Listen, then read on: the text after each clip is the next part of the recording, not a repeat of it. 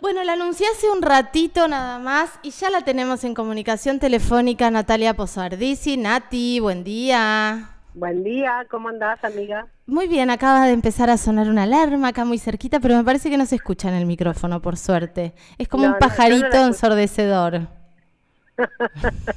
no, no la escucho, no te preocupes. Gracias, Nati, porque me estaba poniendo como loca. Eh, Nati, lo anuncié hace un ratito, anuncié esta charla porque me parece que es súper interesante saber cómo viene el recorrido. Yo les contaba a, las personas que están escuchando del otro lado, para los que no saben por ahí eh, la elección que hiciste, que por alguna situación disruptiva dentro del establecimiento escolar, con una docente claramente violentando los derechos de, uno de tus hijos, con situaciones que también atraviesan muchos niños y niñas en, las escuelas, decidiste sacarlos de ese sistema para incorporarlos a otro. Contame un poco. Claro, sí, fue hace tres años, fue a raíz del bullying y bueno, de varios años mis hijos estuvieron Clemente seis años en la escuela pública y privada, probamos varias opciones. Eh, y Fafo estaba en cuarto grado. En ese momento, bueno, por sí, fue a raíz de un bullying y de un gran maltrato que recibí no solo de la docente, sino de toda la, la institución educativa, si se quiere, porque fue desde supervisión hasta la dirección. Eh, un gran destrato con respecto a la situación que estaba viviendo en ese momento Serafín. Eh, y bueno, yo soy docente también, entonces pedagógicamente también tenía una mirada un poco crítica de cómo se enseña. Me parecía que dejaba mucho, mucho en el camino de las estrategias, de lo que se le daba. Y bueno, realmente después de haberlo sacado puedo confirmar que eso es así. El potencial que tiene el niño es absolutamente coartado dentro de la institución educativa. A mí me produce una gran pena que suceda eso, porque bueno, hay se pierde la curiosidad, se pierde todo el potencial realmente que tiene que tiene el niño. Se acorta a lo que da el docente, a los pocos contenidos que, que se transmiten y se transmiten de una manera muy si querés, eh, antigua. Claro, bueno, eh, se, habla mucho de que el sistema educativo está como eh, antiguo, que ya está deteriorado, que ya no, ya no motiva a los niños y a las niñas, que ya lo que está sucediendo es que es una obligación, que les pesa ir a la escuela, que se aburren en la escuela y que además jamás son escuchados sus intereses. Por ahí te puede tocar una docente, un docente que repara un poquito más, no sé, en una beta artística, en una, en una en un deseo del, del niño, pero en general lo que sucede es que se dan los mismos contenidos para todos con la misma vara. Tal cual, bueno, por eso. En realidad, que uno va transitando, primero yo tuve un gran enojo con la escuela, un gran enojo tenía, eh, y después uno también va mm, va absorbiendo de, otras cuestiones, ¿no? También la escuela es el único ámbito donde muchos de nuestros niños, especialmente en este momento de crisis, de gran eh, problema económico que tenemos en el país, es el único ámbito donde ellos realmente aprenden. Digo, muchas veces tienen padres que no tienen tampoco posibilidades de enseñarles. Eh, entonces es un ámbito muy importante para nuestra vida como sociedad. Eh, entonces ahí es donde yo me encuentro que me parece como que en ese ámbito no, se están dando las respuestas que el niño pensándolo a futuro necesita. Totalmente, totalmente. Como muy acortada. Entonces, eh, pero también escucho a la ministra esta de Educación que salió hablando de los docentes y te dan ganas de, no sé, si eso dicen los funcionarios de los de sus propios docentes o los que ellos lideran, que nos queda para la transformación, ¿no? Claro, claro. El problema, digo, la, la, la, mm, el, el debate... se nota un docente muy solo, ¿me entendés? A eso voy. Claro. Un docente que tampoco a ellos se les propone algo un poco innovador que les permita... Está bien, lo nuevo da miedo. Pasó con esta pandemia. El, el, el, establecer otra manera de relacionarse con los chicos y otra manera de enseñar les planteó un gran desafío a los docentes Y está claro que trataron de transitarlo de la mejor forma posible. Por eso, te iba a decir eso. Más que valioso. Eh, te iba a decir eso, Nati. En este contexto vemos a docentes desarmados, desarmadas, que ya no saben qué hacer, que tienen que dar clases en su casa, que además les arman un Zoom y los pibes y las pibas se, pues, se apagan la cámara, dejan el coso prendido y se van, que no tenés un seguimiento, no sabes qué le está pasando. Digo, fue un contexto tremendo. Ahora, en este contexto tremendo, a mí me parece súper interesante contar el recorrido que hicieron ustedes, porque en realidad a ustedes, desde su casa y con la organización que tienen y el orden que van teniendo respecto a, esta, eh, a este sistema educativo que, están insertados tus hijos, em, nada, ¿nada cambió?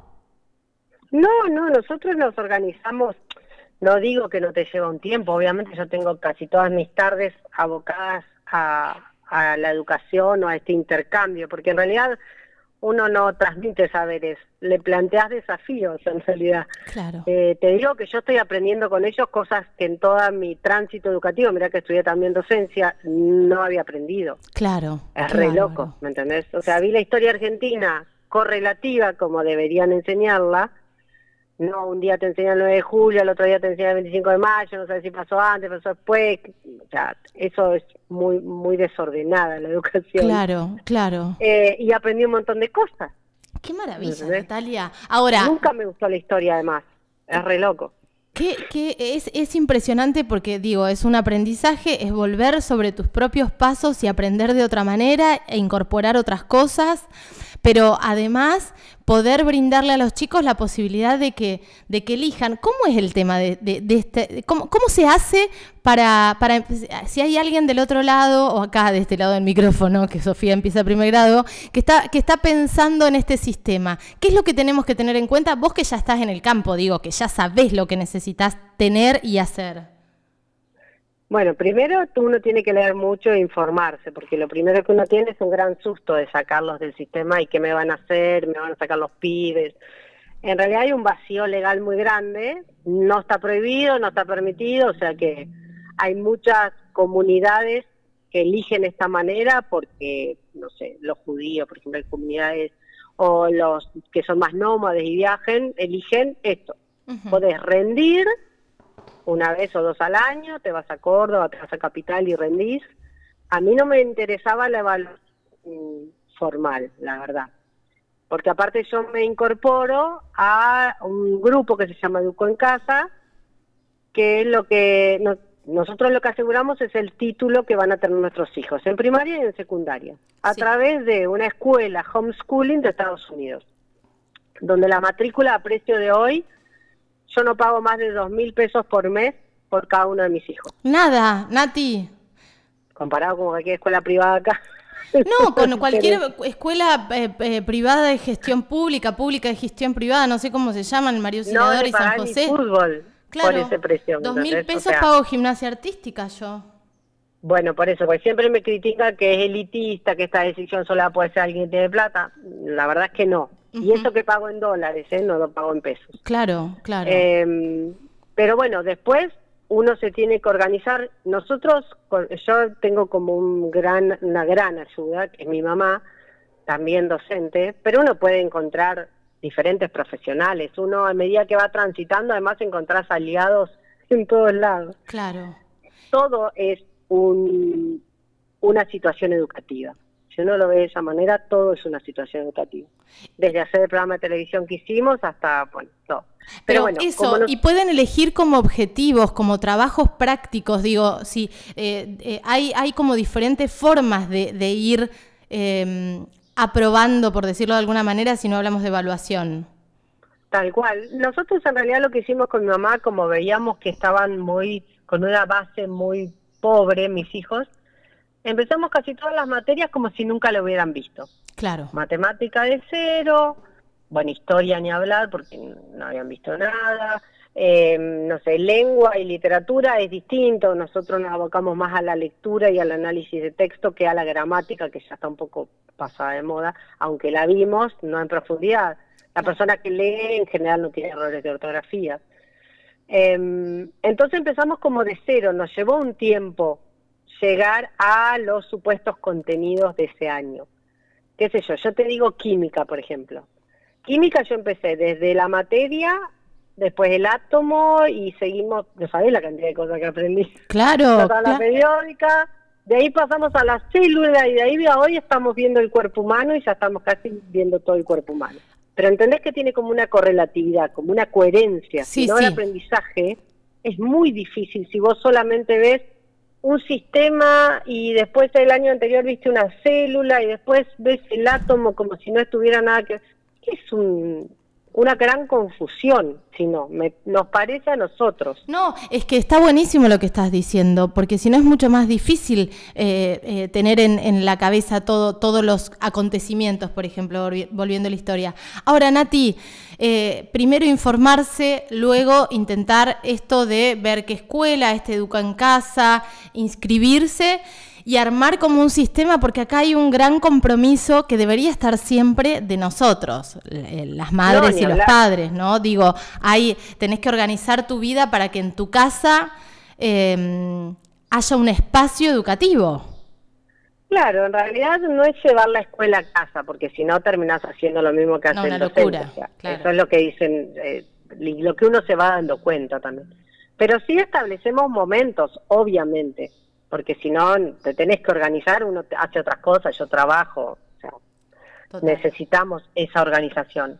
Lo que también pasa es que uno tiene que estudiar para transmitírselo, porque si no, o para discutirlo, uno tiene que tener los conocimientos previos.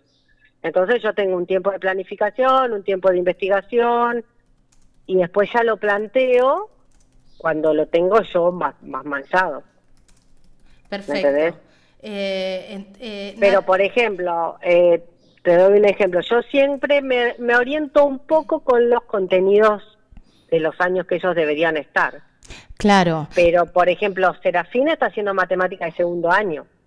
Claro. debería estar en séptimo. Ahora, ¿y tienen las mismas, digo, eh, tienen que cumplir con todas las materias en este tipo de, educación o pueden, no sé, se quiere dedicar al arte, le gusta el dibujo, le gusta la pintura, le gusta el cine, como te pasa con Clemen, no sé, eh, ¿cómo, cómo, cómo, ¿cómo lo vas manejando? No, vos lo que haces anualmente, en realidad según como tengas el periodo, puedes hacer periodo como Argentina o como Estados Unidos, que es eh, hasta septiembre, dice que ellos tienen otro otro cronograma.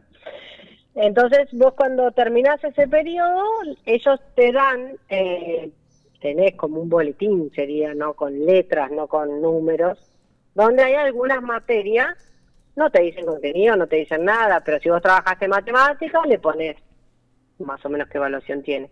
No en qué nivel está, sino si trataste, no sé, geografía, historia, eh, tenés como una grilla de materias que vos la haber trabajado de diferente manera. Puedes trabajar biología haciendo una huerta. Claro. ¿Me entendés? No es sentarlo, escribimos la flor, esta es la raíz, este es el tallo. Esa es la diferencia. Nadie te dice cómo enseñarlo. Perfecto. Eh, uno tiene que ir haciendo camino al andar también con los gustos de ellos. Porque a mí me pasó que yo dije, uy, historia, se van a reembolar, porque a mí yo odiaba la historia y agarré los videos de Felipe Piña, que parece que te la contara una película, entonces estaban fascinados. Qué maravilla, Nati. Me parece re importante eh, tirar mitos abajo. Digo, los chicos terminan su ciclo, van a tener el título de primaria y van a tener el título de secundaria. Es súper económico porque es mucho más barato que cualquier escuela de acá. Yo creo que una cooperadora este año debe estar de una escuela pública o de un jardín, debe estar más o menos mil pesos los que lo puedan pagar, ¿no? Digo, si estás pagando dos mil por mes es nada.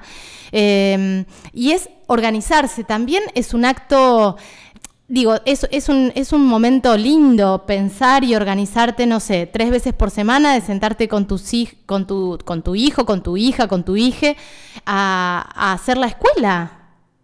No, ni hablar, es un momento muy rico en todo sentido porque se hacen discusiones, está, o sea, es, es que en realidad, si uno lo piensa, la, educación es responsabilidad de los padres. Nosotros estamos muy acostumbrados a delegar esa responsabilidad en los docentes claro. y desentendernos del tema. Totalmente. Yo no estuve nunca de acuerdo con eso.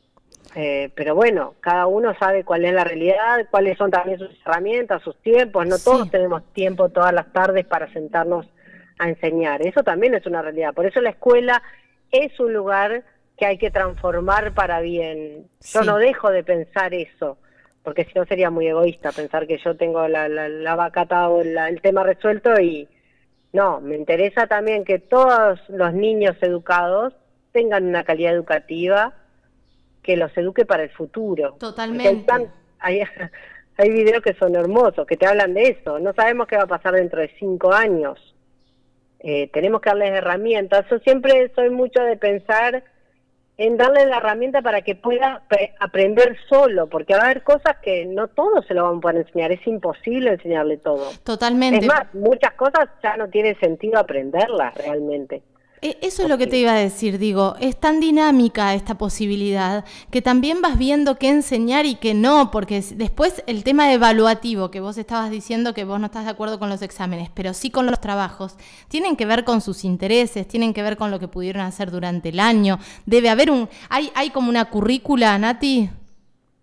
Claro, sí, en realidad yo, como te digo, voy tomando, como lo hago correlativo, tampoco puedo llevarme mucho por los contenidos, porque está muy segmentado los contenidos en la escuela, ¿me entendés? O sea, un año le enseñan el átomo, al otro año le enseñan, no sé, los, los cosas de la materia. No tiene correlatividad, no tiene... Entonces por ahí veo en un año contenidos de primero, segundo, tercero y cuarto. Claro, pero lo podés hacer eso. Sí, por supuesto, vos podés hacer lo que quieras. Ah, no es una maravilla. Nati, una pregunta que es muy importante porque seguramente se la están haciendo del otro lado. ¿Qué pasa con la socialización? Porque siempre hablamos de la socialización primaria, hablamos de la socialización secundaria. ¿Qué, qué, qué sucede con esto? Digo, ¿cómo, cómo se siguen relacionando eh, tus hijos? ¿Qué, ¿Qué otras actividades hacen? Porque esa parte hay que cubrirla de alguna manera, ¿no?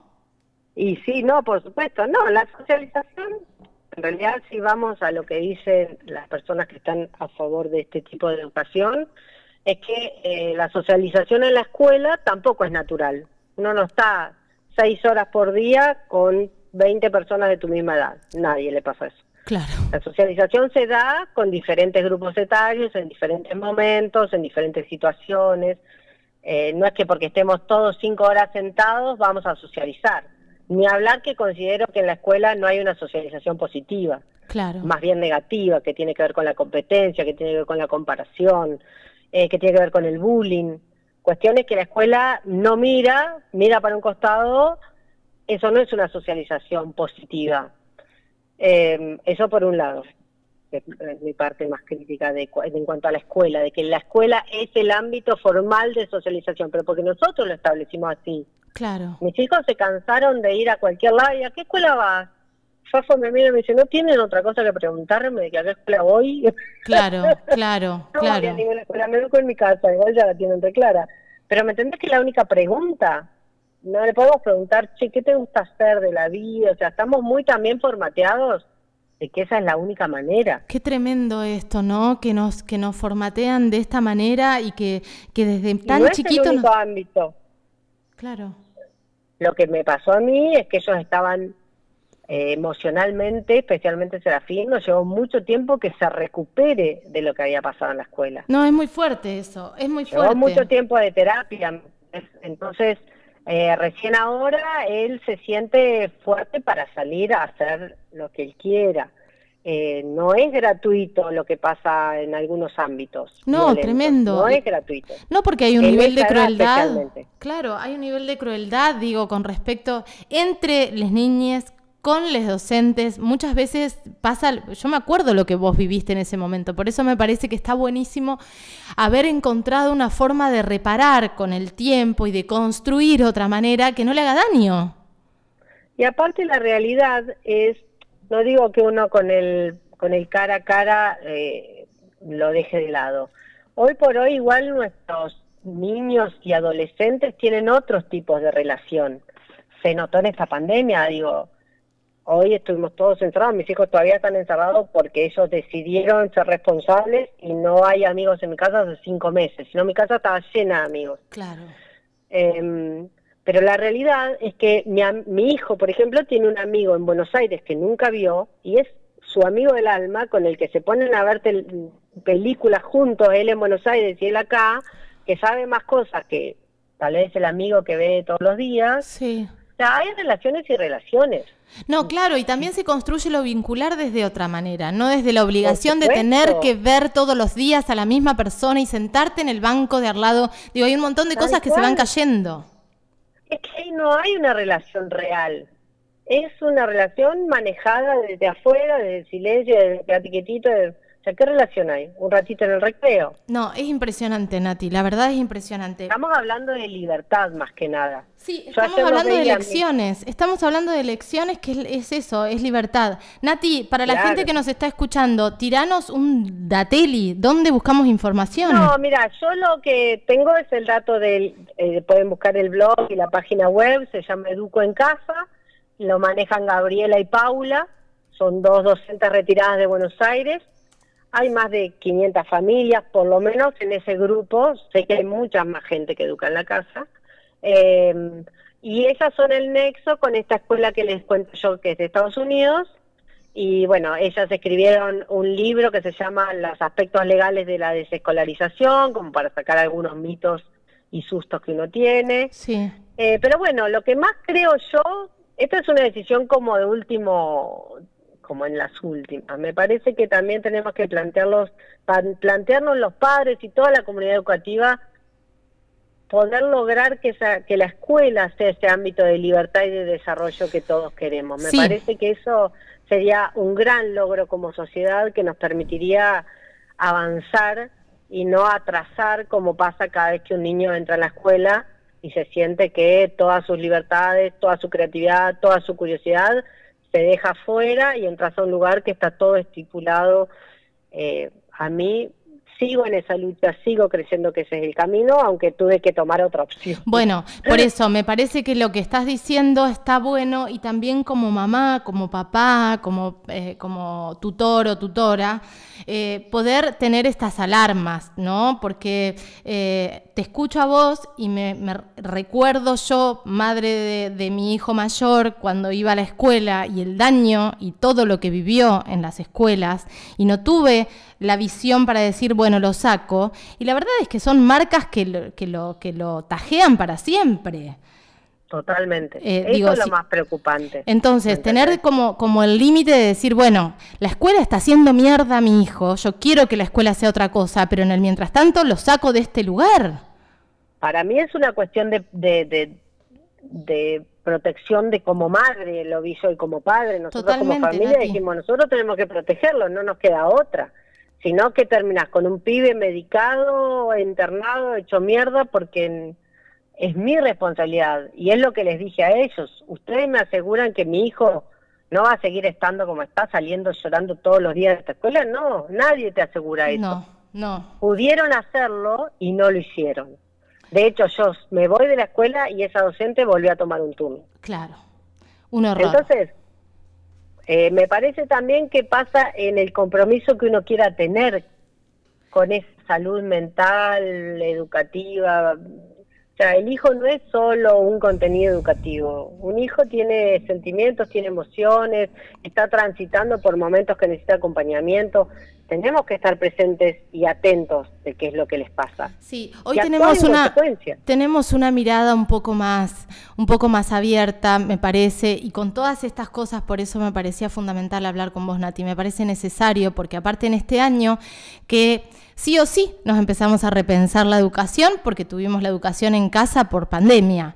Entonces, eh, me parece que, que, tener, que tener esta, esta charla y esta mirada, y por ahí ya al menos lo que me pasa a mí, 45 años, con, con Sofi chiquita, con toda la experiencia de, que, he vivido con Santi, y viendo también, echando una mirada a los equipos directivos de, algunos colegios, de, viendo, viendo a los docentes que tenemos que por ahí, eh, ahora las redes sociales son medio una radiografía a veces de, la, de la esencia de la persona y decís, quiero que esta persona interfiere en la educación y en la libertad de mi, de mi hijo cuando está con los ruleros puestos tratando de ver qué hace el vecino y digo, hay un montón de cosas que me parece que hay que tener en cuenta, porque no es la docente y los 20 pibes, como vos decís, es todo el equipo.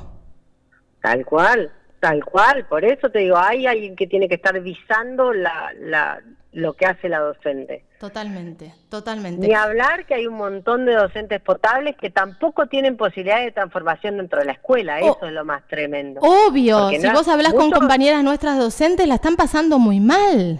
Pero claro, porque si vos querés transformar tampoco te lo permite, el sistema no te lo permite. Por eso yo digo que es algo, una coyuntura que hay que destrabar. Totalmente. Porque hasta los buenos docentes, los que quieren otra cosa, porque no les sirve estar sentado cuatro horas, porque tampoco ves resultados en los pibes, es frustrante para el docente. Que te desaprueben 20 pibes en secundaria. Claro. No puedes echar la culpa a los pibes. No. Pero es un problema vos como docente. Totalmente. Es tremendo. Y lo hablas vos y lo, está, y lo estoy hablando con Nati, le digo a la gente que nos escucha, porque ella lo dijo, pero lo vuelvo a decir, que también es docente. Sí, tal cual. Digo, vos estás hablando de la docencia sabiendo. Es la época más linda de la, de la educación porque ahí sí que hay libertad y podés...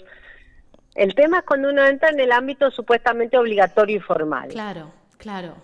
Ahí solamente que un padre vea el cambio que tiene el niño de pasar de jardín a primer grado, te das cuenta de lo que afecta esa nueva realidad en el niño. Bueno, y que nunca es tarde, digo, vos podés incorporarte y cambiar eh, no importa que tu, que tu hijo o que tu hija esté en primer grado, en segundo, en tercero, en cuarto, podés averiguar y ver, y esto, tener como las antenas bastante paradas para poder entender si la escuela le está haciendo bien, porque puede pasar, o si la escuela le está haciendo daño a tu hijo. Me parece que por ahí pasa no, tal cual. ¿No? Ese es el termómetro, y siempre buscar una escuela que le dé herramientas para el futuro, que no le diga qué pensar, qué decir, que le dé todo masticado eh, la mente es maravillosa, tienen que permitirle que el niño la desarrolle con libertad. Totalmente. Y según sus tiempos y según sus intereses. La riqueza está ahí. La escuela está muy alejada de los intereses de los chicos. Y así va a seguir desertando. no van a terminar. Acabo de abrir, abrir el eh, Educo en Casa. Estoy viendo la página, ya estoy muy concentrada mirando la página. Estuvo buenísima esta charla, Nati. Me parece que es necesario poder pensar al menos las posibilidades que tenemos, porque si no sabemos, pasa con todos los derechos esto, ¿no? Pero digo, si no, si no conocemos nuestros derechos, si no sabemos el marco en el que podemos movernos, nos quedamos con lo seguro, con lo que sabemos, con la inscripción a la vuelta de casa porque es lo que corresponde, o eh, la inscripción en María Auxiliadora porque eh, uno fue ahí o lo que fuere. ¿Qué, qué, queremos enseñarle a, a, nuestras hijas, a nuestros hijos? Digo, yo me pregunto todo el tiempo eso. Mi hija anda con el pañuelo verde para todos lados y la voy a mandar a un lugar donde seguramente le van a decir que para no abortar no hay que coger, no sé. Digo, hay un montón de cosas. Tal cual, tal cual. ¿No? Eh, me parece que está buenísimo. Y seguir exigiendo desde adentro, porque bueno, tal vez, como decíamos, no tenés otra posibilidad, lo tenés que llevar a la escuela. Pero no te quedes en aceptar todo lo que la escuela propone. Totalmente, totalmente. Me parece que va por ahí también. Nati, te mando un beso grande. Te he robado media hora, mamita. Ah, viste qué genio. Bueno, nosotros nos ponemos a hablar que no para, y eso que estamos lejos. Vaya a laburar, carajo. Eh, te mando un beso enorme, te quiero. Un beso, te quiero. Chao, mi amor. chao, chao. Eh, Natalia Posardisi, hablando de de este recorrido que está haciendo con sus hijos eh, a través de Educo en Casa y esta decisión y la necesidad de repensarnos. Me parece que es interesantísima la nota porque saber el abanico de posibilidades nos da lo que siempre buscamos, que es libertad.